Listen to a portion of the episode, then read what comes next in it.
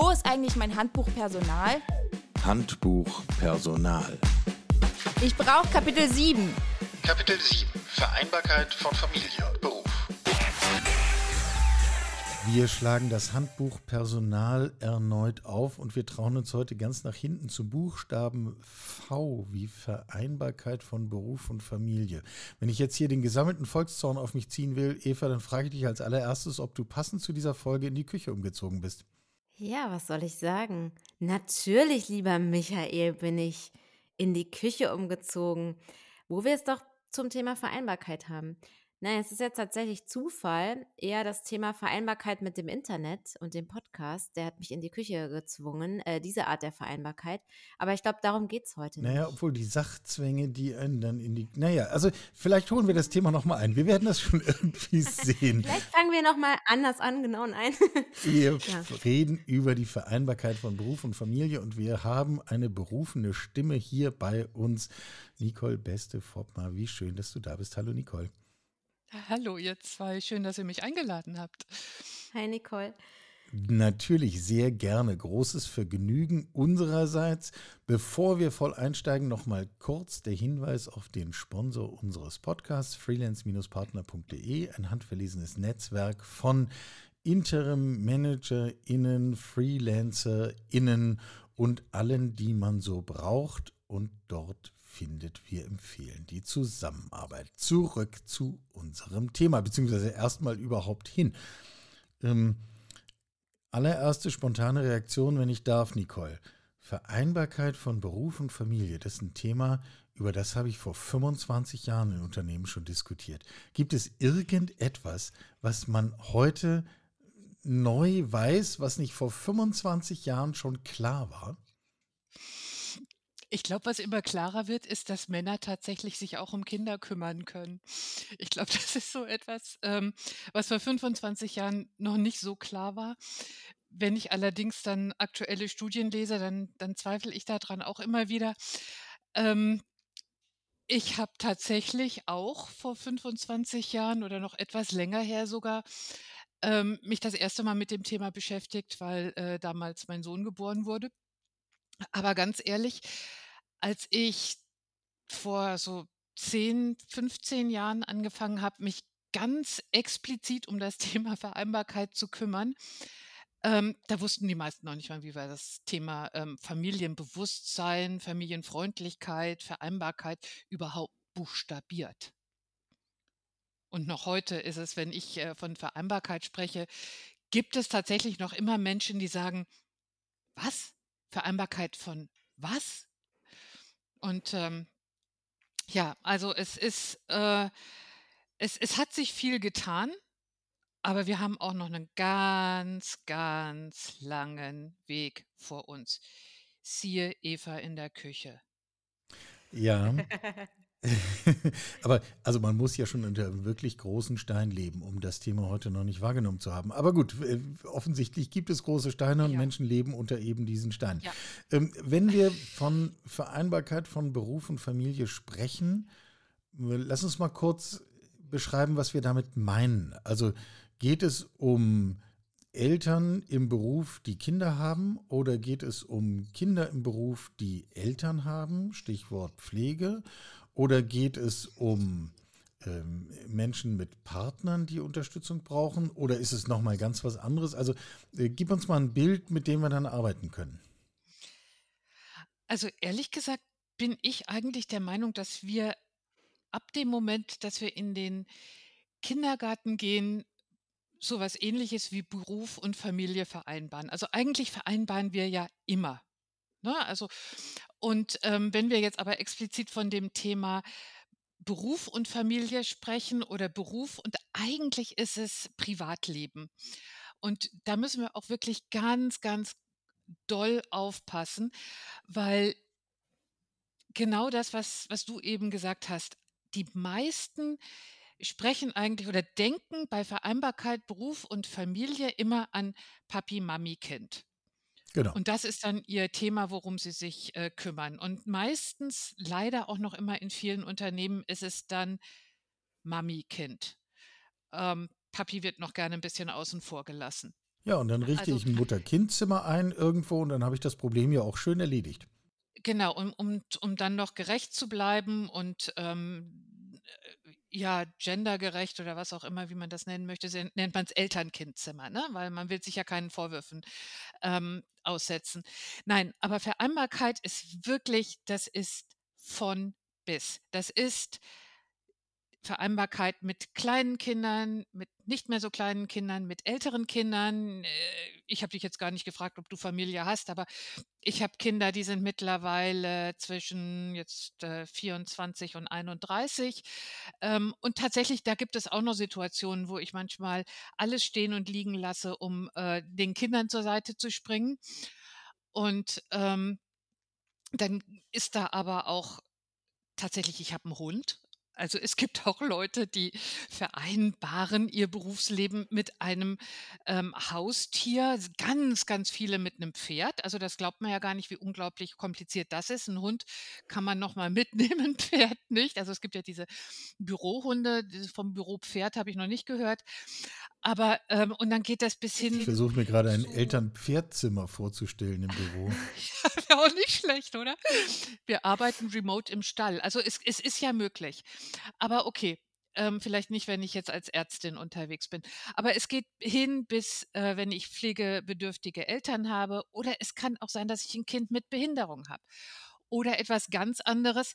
Ich möchte vielleicht nebenher mich selbstständig machen. Also Vereinbarkeit müssen wir anfangen, wirklich breit zu denken und äh, es nicht auch nur auf, auf Familie zu reduzieren, weil ich glaube, erst wenn wir das wirklich so breit denken, holen wir auch wirklich alle ab. Das heißt, wir reden eigentlich von Vereinbarkeit von Beruf und Leben. Absolut.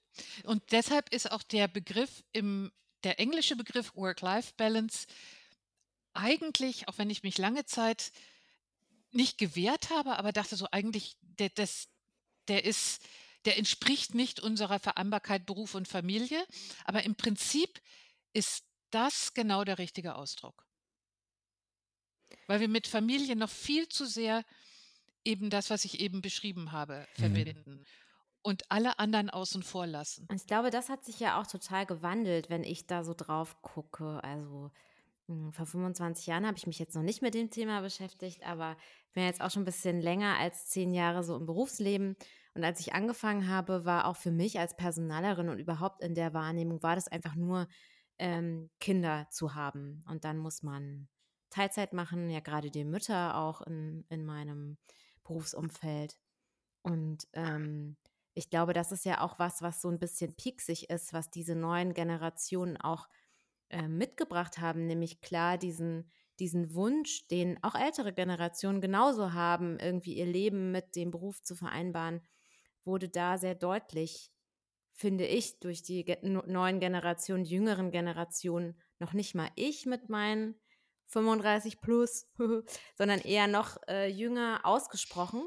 Und das ist ja auch das, was so viele ArbeitgeberInnen vor, ja, naja, in so ein Ressentiment versetzt aus meiner Sicht. Nämlich, dass überhaupt nicht diese Idee davon da ist, was Vereinbarkeit alles ist und warum auch jemand vielleicht weniger als 40 Stunden in der Woche arbeiten möchte und dass das auch okay ist und man darauf auch Antworten haben muss. Auch wenn man kein Kind hat. So. Oder keine Ja, Kinder. ich, ich glaube, was noch dazu kommt, ist, dass der Begriff Arbeit, ähm, da müssen wir auch noch mal einen, einen Tacken drüber nachdenken, Mhm. weil ähm, wie oft hört man, dass ähm, junge Mütter dann Teilzeit arbeiten, wo ich auch denke, wir sollten jetzt endlich die Väter dazu unterstützen oder Männer mehr unterstützen, dass auch die Teilzeit arbeiten, aber das ist nochmal ein anderer Schnack. Aber dann gehen die ähm, nach der Mittagspause nach Hause und dann wird ihm ein schöner Feierabend gewünscht. Ey, hallo. Also ich hatte nie Feierabend. Und wenn ich nie sage, dann meine ich nie. Das war, das ist ein 24 7 Job 365 Tage im Jahr. Und das ist, da hat, da ist auch kein Urlaub, da ist nichts. Kinder sind so lange ein 24-7 Job, bis sie ja, jetzt nicht mehr, aber bis sie aus dem Haus sind. Bis sie ausziehen, genau so ist es. Ja, genau. Und ja, genauso ist, ist die, die Sorge für pflegende Angehörige ein, ein 24-Stunden-Job.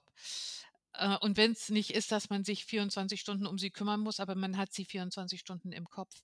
Also niemand geht da jetzt nach Hause, um ähm, dann ja die Beine hochzulegen und ein Cappuccino zu trinken. Also Arbeit, was, was ist Arbeit? Und selbst, und jetzt muss ich mir selber widersprechen, ähm, Vielleicht ist es auch gar nicht so wichtig. Vielleicht sollten wir uns gar nicht so sehr auf Arbeit immer Hm. konzentrieren und immer denken: „Oh, es ist so wichtig. Ich muss sagen, dass ich arbeite, weil dann bin ich wichtig.“ Naja, also ich würde sozusagen, das ist auch was, was wir in unserem Zukunftsinstitut immer wieder diskutieren, wenn wir über die Frage reden, was ist eigentlich Arbeit der Zukunft? Und dann stoßen wir immer wieder an die Grenze, dass wir irgendwie alle mit der Idee aufgewachsen sind, Arbeit ist das, was zwischen Einstempeln und Ausstempeln passiert und der Rest Mhm. ist irgendwie keine Arbeit. Ähm, ja, und das ist natürlich etwas, was äh, eine Idee, die historisch gesehen relativ jung ist. Die stammt aus der frühen Industrialisierung, als man angefangen hat, Fabriken zu bauen. Das gab es vorher nicht, das gibt es außerhalb der westlichen Zivilisationen nicht. Und äh, jetzt merken wir halt, dass das Modell vielleicht auch gar nie so wahnsinnig klug war und uns jedenfalls ein völlig schiefes Bild davon gibt, wer eigentlich was tut und wer auch welche Werte schafft. Ähm, da kann ja diese Diskussion vielleicht auch ein Hebel sein. Ähm, ich würde das aber gerne, bevor wir uns jetzt hier alle eine halbe Stunde lang einfach alle einig sind. Ähm, das ist ja dann vielleicht auch gar nicht so wahnsinnig spannend, dem zu folgen. So drei Menschen sagen, dass sie sich gut finden und recht haben. Ähm, wollen Menschen das eigentlich? Also wirklich, lass uns das nochmal überprüfen. Wir haben eine aktuelle Umfrage gesehen, in der eine erschreckend hohe Anzahl junger Männer sagt, meine Rolle ist es, so viel Geld zu verdienen, dass die Frau zu Hause bleiben kann. Ja, schade, ne? Und da stehe ich daneben und denke, ist jetzt nicht meine Vorstellung von Modernität, aber vielleicht wollen Menschen das gar nicht.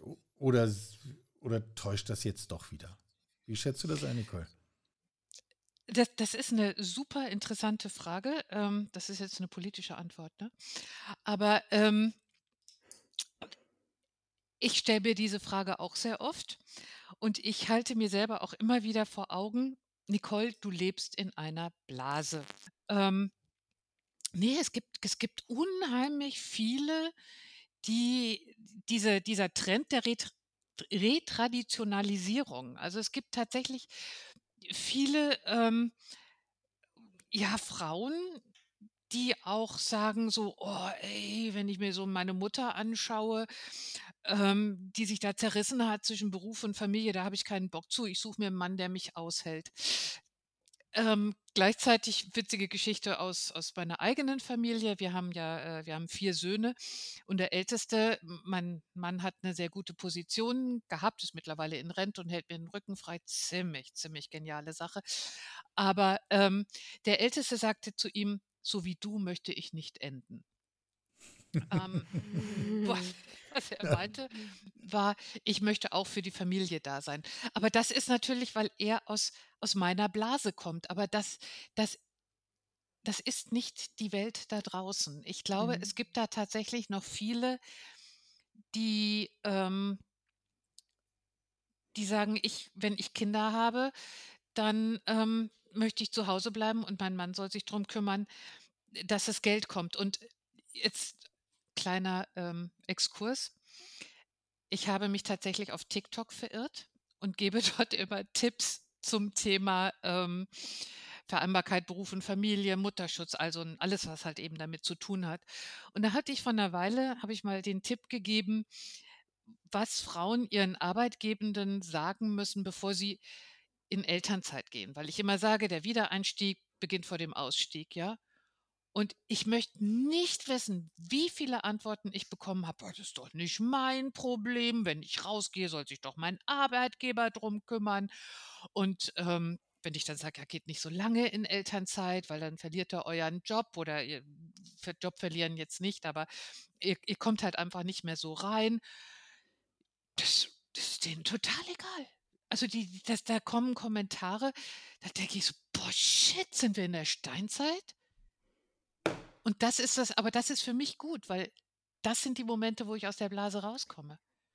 Wo ich mit der Realität konfrontiert werde. Ja, es gibt ganz viele, die es nicht wollen. Genau. Jetzt haben wir ja auch letztens, ich muss da gerade so drüber nachdenken, weil ich halt in meinem Kopf schreit es schon die ganze Zeit und ich denke so, ja, aber es hängt auch einfach an mangelnder Aufklärung so der, also der wirtschaftlichen Zusammenhänge aus meiner ja. Sicht, weil wir hatten ja, ja vorletzte ähm, Folge jetzt mit Karina ähm, ähm, zum Thema Altersarmut gesprochen. Ähm, und da geht es ja genau darum, dass eben überproportional mehr Frauen davon betroffen ja. sind, aufgrund dieser Konstellation und auch eben aufgrund dessen, dass Care-Arbeit nicht bezahlt wird. Ja. Und das ist ja toll, wenn mein Mann genug Geld verdient oder mein Partner oder auch meine Partnerin, aber irgendwie ich selber in dieser Konstellation habe einen Nachteil. Und da kann man sich noch so lieben. Der Rentenbescheid kennt diese Liebe nicht. Und ja. ähm, ich glaube, da ist einfach, fehlt ein Teil der Aufklärung. Und das kann, da kann ich mich ja mit einzählen in meiner Sozialisation. Und ich habe ja eigentlich alle Bildungsvoraussetzungen. Ich war auf dem Gymnasium, ich habe studiert. Aber da ist irgendwie so eine Lehrstelle. Ich habe sogar BWL gehabt und VWL und das als oh. Soziologin. Oh. Aber trotzdem ist da so eine Lehrstelle, die bildungspolitisch meiner Meinung nach auch nicht gefüllt ist. Und irgendwie manifestiert sich das gerade auf so eine krude Art und Weise. Ja, dazu kommt vielleicht noch so ein bisschen der Vorschub von konservativen Weltbildern, auch gerade im Social Media. Also für mich ist das nämlich auch immer die Frage, was ist denn jetzt, und ich glaube, da kommen wir vielleicht nochmal so ein bisschen zurück, da gucke ich Michael an, weil in so einer Einordnung ist er immer ganz gut, aber was ist denn jetzt die Realität? Also ist es die Realität von der alleinerziehenden Mutter, die an der, ich mache jetzt mal ganz das blöde Bild auf, ne? Aber so die an der ähm, Kasse bei Aldi sitzt?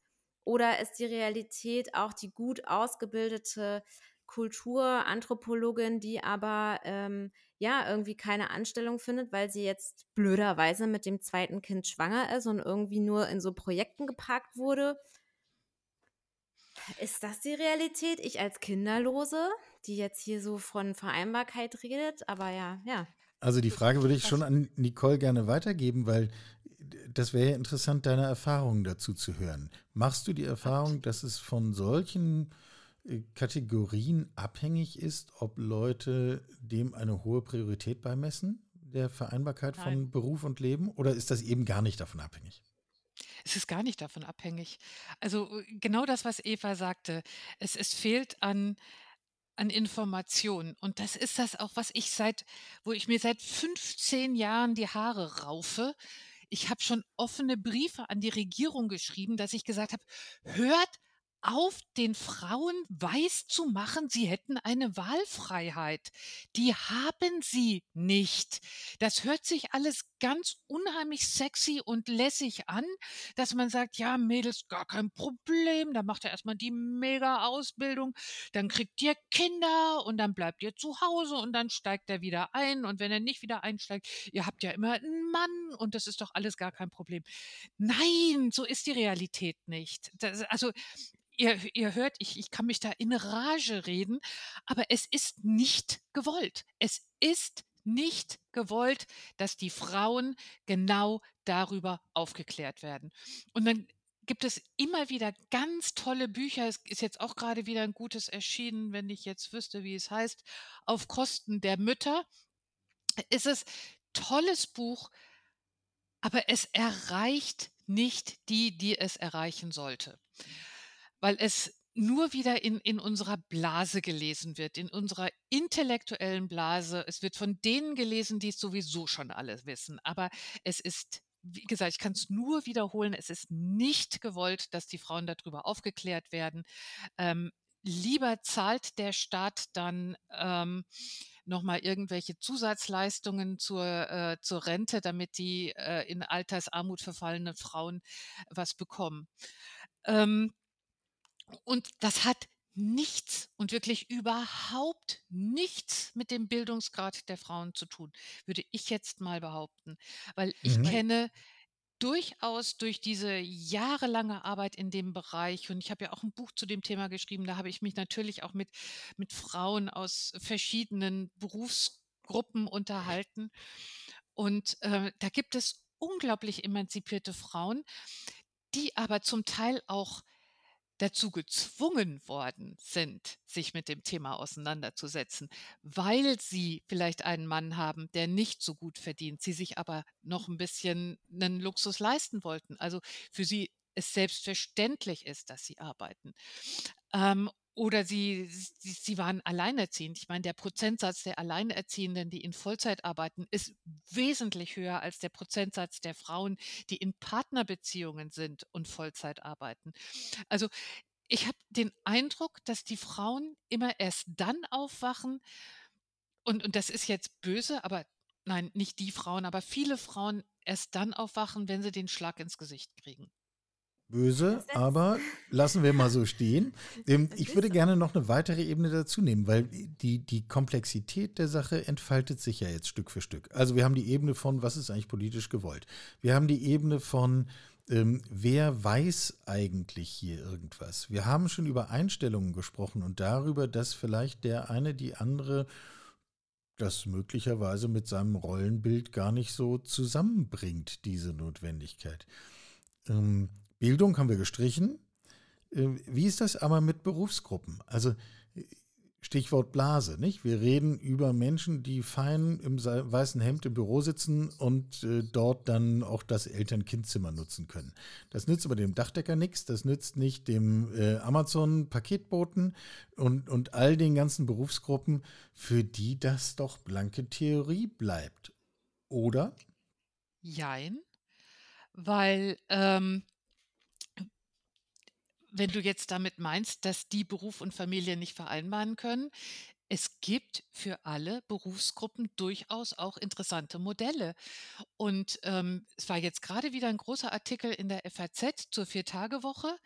Und das sind in erster Linie Handwerksbetriebe, die sagen, ähm, wir kriegen einfach kein Personal, wenn wir nicht uns darum kümmern, dass die äh, Beruf und Familie gut vereinbaren können. Und ein Weg ist es, da ähm, eine Vier-Tage-Woche einzuführen. Und ich weiß nicht, ob ihr den, den Artikel gelesen habt, aber ich fand das mega interessant. Da ging es irgendwie um, um so einen Autoteile-Zulieferer und ähm, der hat gesagt, sie hat eine sehr, sehr hohe Fehlerquote bei sich. Und ähm, die haben jetzt die Vier-Tage-Woche eingeführt und abgesehen davon, dass die Leute, dass es den Leuten einfach besser geht, die Fehlerquote ist runtergegangen. Also die, die haben die Kosten reduziert dadurch, dass weniger Fehler passieren.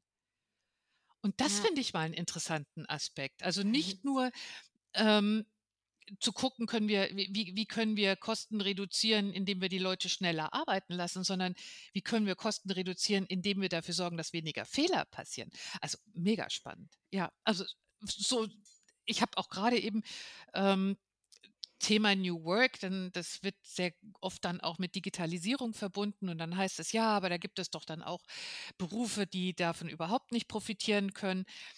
Ja, es kann nicht jeder von allem profitieren.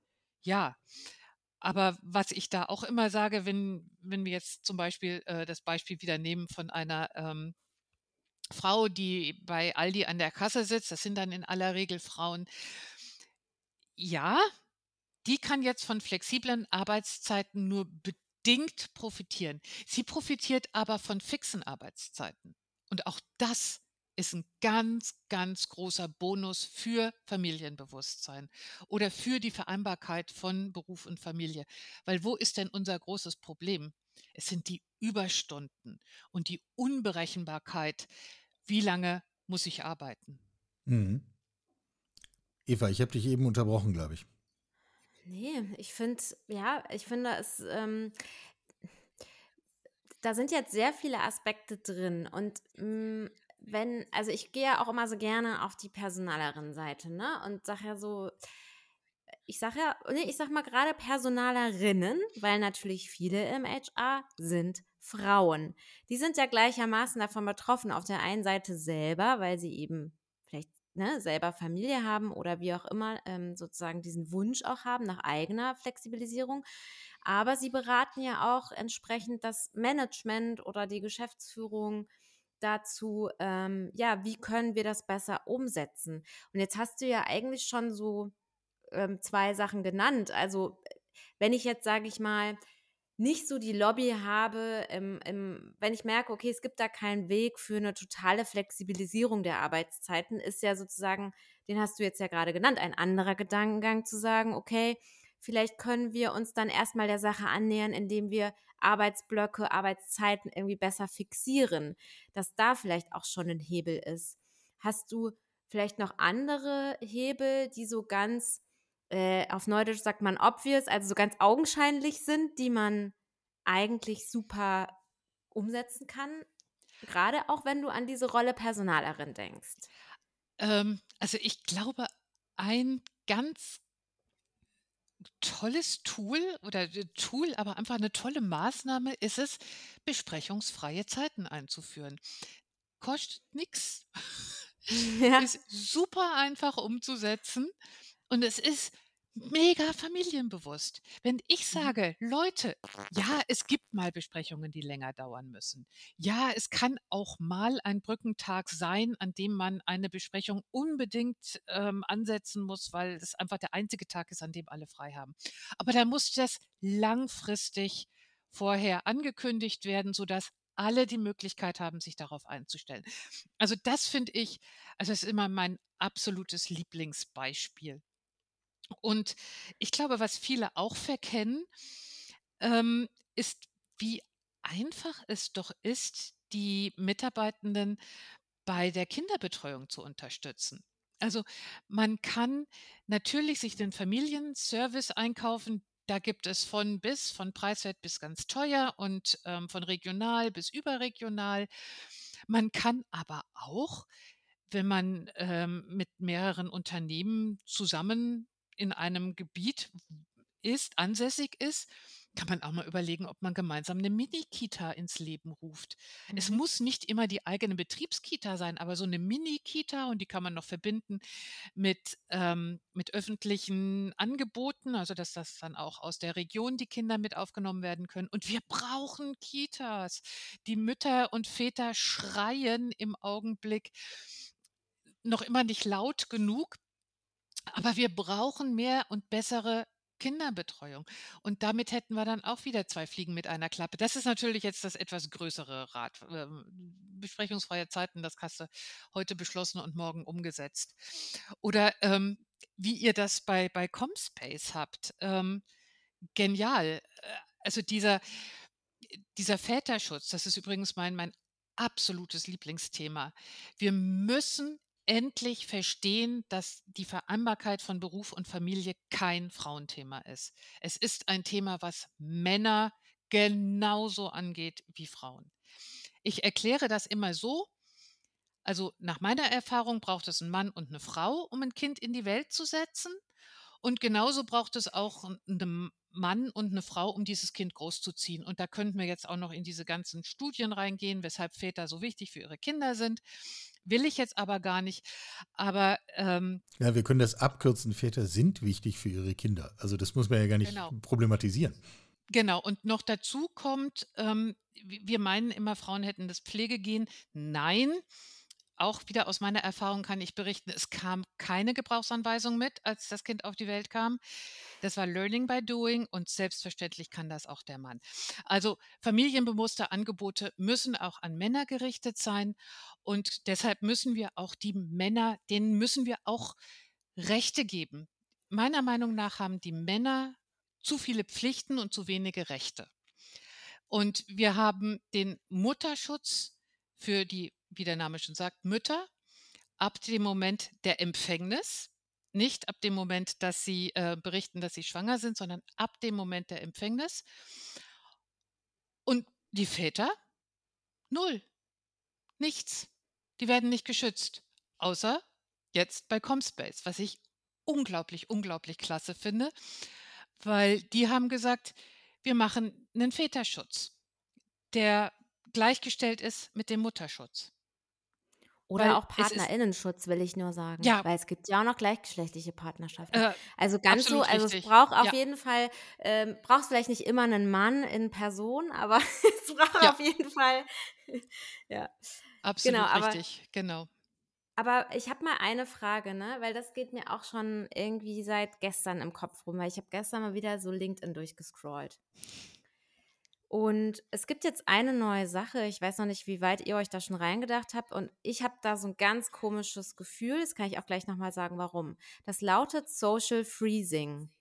Und zwar gibt es jetzt schon Anbieter, die sozusagen auch als Firmenbenefit das ähm, anbieten, dass man als Frau Eizellen einfrieren lassen kann und das sozusagen von der Firma bezahlt wird ich kann sagen, woher mein komisches Bauchgefühl kommt, weil es ist ja auch wieder nur eine Verschiebung. Es verschiebt schon wieder die ganze Last zu den Frauen, indem gesagt wird, pass mal auf, wenn du beides möchtest, Karriere und Kind, dann kannst du dir hier die Eizellen einfrieren lassen. Da machst mhm. du jetzt nochmal geil deinen Reibach und dann, wenn du kurz vorm Burnout bist und keine Lust mehr hast, dann kannst du ja deine Kinder kriegen. Ich bin jetzt mal richtig gemein, mhm. aber so ein bisschen fühlt sich das zumindest für mich so an. Ich glaube, das ist auch so meine Perspektive. Das will ich jetzt nicht verallgemeinern.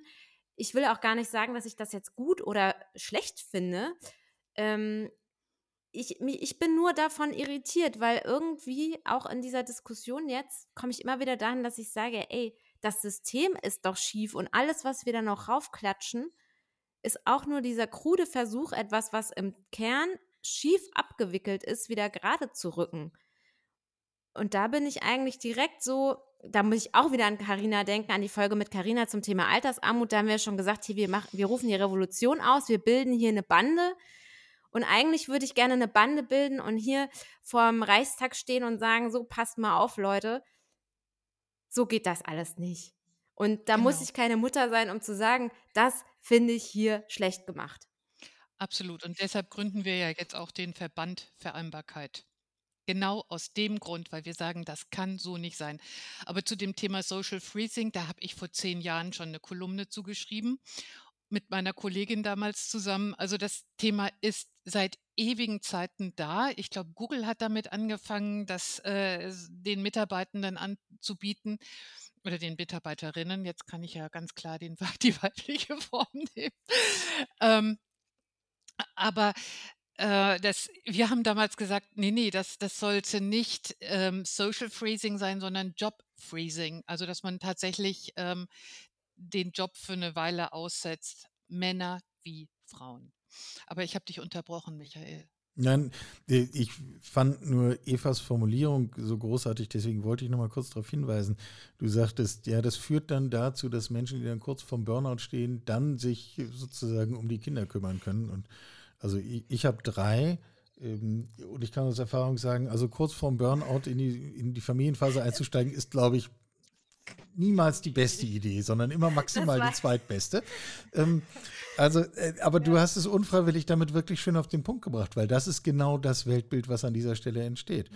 Mhm. Ähm, und die Folge, die du erwähntest mit äh, wir, wir rufen hier die Revolution aus, die musste ja dann am Schluss damit beendet werden, dass ich los musste, meine jüngste Tochter aus der Kita abzuholen.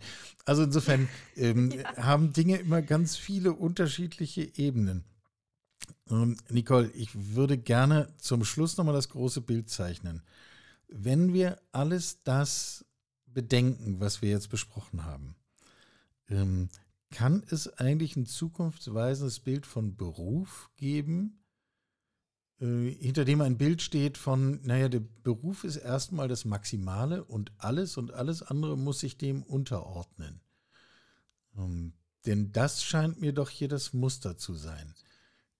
Kann das, das, ist das überhaupt noch tragen? Muster. Aber das darf nicht die, die, die, Zukunft sein. Ja, eben. In dem Sinne meinte ich es ja.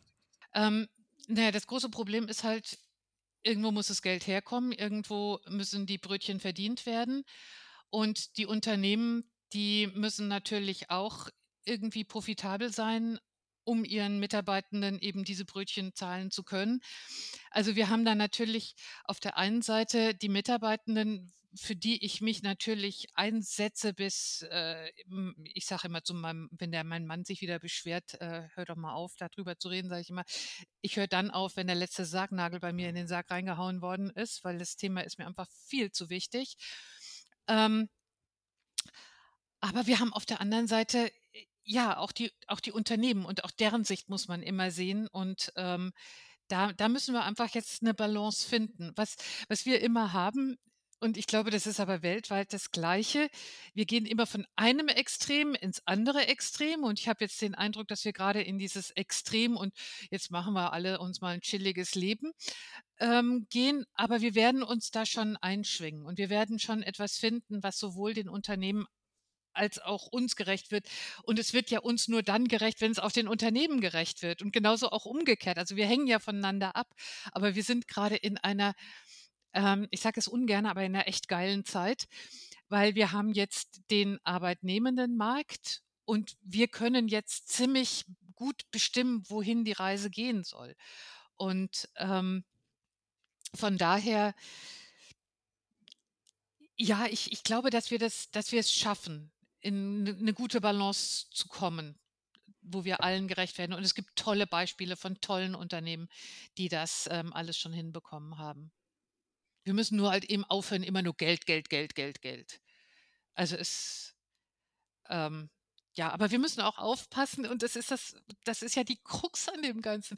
Ich habe jetzt äh, mehrere Jahre in Asien gelebt. Ja, pf, wir müssen aufpassen, dass die uns nicht längst überholen. Ne? Also die sind, äh, die sind noch so in dieser Goldgräberstimmung. Die, die arbeiten, arbeiten, arbeiten.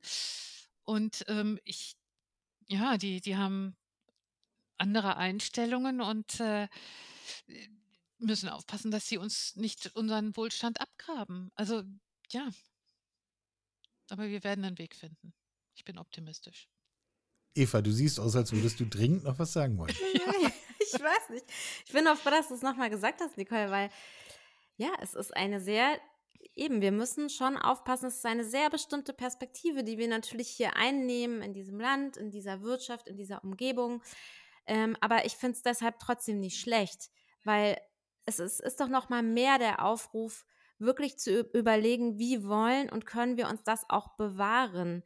Ähm, und natürlich sind da auch die ArbeitgeberInnen in Deutschland stark gefordert. Punkt. Und die Politik genauso. So, aber welches Rad kann man schneller drehen? Da möchte ich nochmal drauf hin, hinaus auch, auch nochmal gedanklich und zu sagen, hey, wenn jetzt hier jemand zuhört, der eine Personalverantwortung hat oder irgendwie sich fürs Personal oder ne, für die KollegInnen verantwortlich fühlt im Unternehmen, hast du ja vorhin auch schon mal erste Tipps und, und äh, mitgegeben, die schon mal in die richtige Richtung weisen. Und ich glaube, wer jetzt hier noch so bräsig im Sessel sitzt und denkt, das geht mich hier alles nichts an, der hat irgendwas nicht verstanden, der oder diejenige, würde ich sagen. Ich habe aufgehört ja. zu missionieren.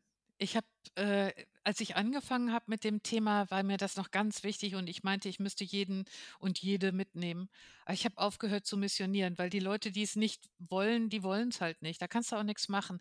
Und das ist auch okay. Die werden aber, die, die sind wir ja gerade schon dabei, längst zu überholen. Also passt. Und das ist dann vielleicht so ein Fazit unserer Diskussion.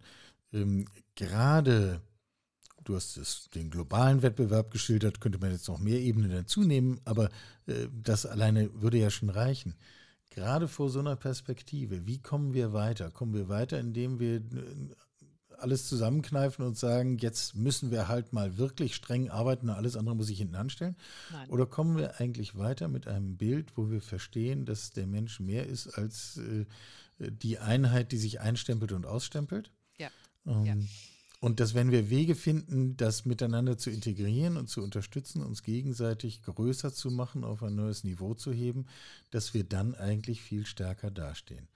Und das finde ich eigentlich einen ziemlich positiven Gedanken. Ich glaube, wo wir auch hin müssen, ist oder weg müssen, ist, dass wir Anwesenheit mit Leistung gleichsetzen. Ah, so viele Überstunden wie der oder die macht, die muss ja echt was leisten. Nee. Ich kann, ich, also ich kann auch mit einem sehr wichtigen Gesicht sehr lange irgendwo sitzen und ich leiste gar nichts, aber sehe wahnsinnig beschäftigt aus. Also für die vergangene halbe Stunde könnte ich jetzt aber sagen, war das nicht der Fall, sondern äh, ich habe eine Menge interessanter und sehr inspirierender äh, Gedanken gehört, die uns, glaube ich, in der Diskussion weiterbringen. Insofern, ich denke, wir können vorläufig uns in die Augen schauen und sagen, das war jetzt mehr als blanke Anwesenheit und die Zeit der Aufnahme absitzen.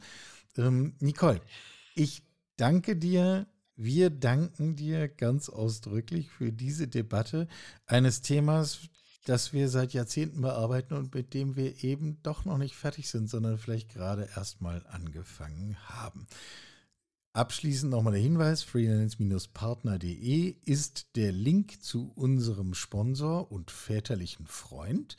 Ähm, der Link findet sich selbstverständlich in den Show Notes, sowie auch der Hinweis, wie man Nicole erreichen kann und was Nicole alles so gemacht hat und was hier drin alles so los ist in diesem Podcast. Und wer auf unseren Podcast online stößt, bei LinkedIn, bei Twitter, bei Insta, bei wo auch immer, bitte kommentiert, bitte diskutiert, gebt es weiter. Wir setzen darauf, dass wir diese Themen diskutieren müssen, denn nur mit eigenem Klugsein kommen wir an dieser Stelle ja nicht weiter, sondern wir müssen halt darüber reden. Das waren jetzt viele Worte in einer Reihe, aber danke fürs Zuhören und danke nochmal an dich, Nicole, sagen Eva und Michael. Ich danke euch, ihr zwei. War, war toll. Ich hätte noch stundenlang weiterreden können. Danke, Nicole. Wo ist eigentlich mein Handbuch Personal? Handbuch Personal. Ich brauche Kapitel 7. Kapitel 7. Vereinbarkeit von Familie und Beruf.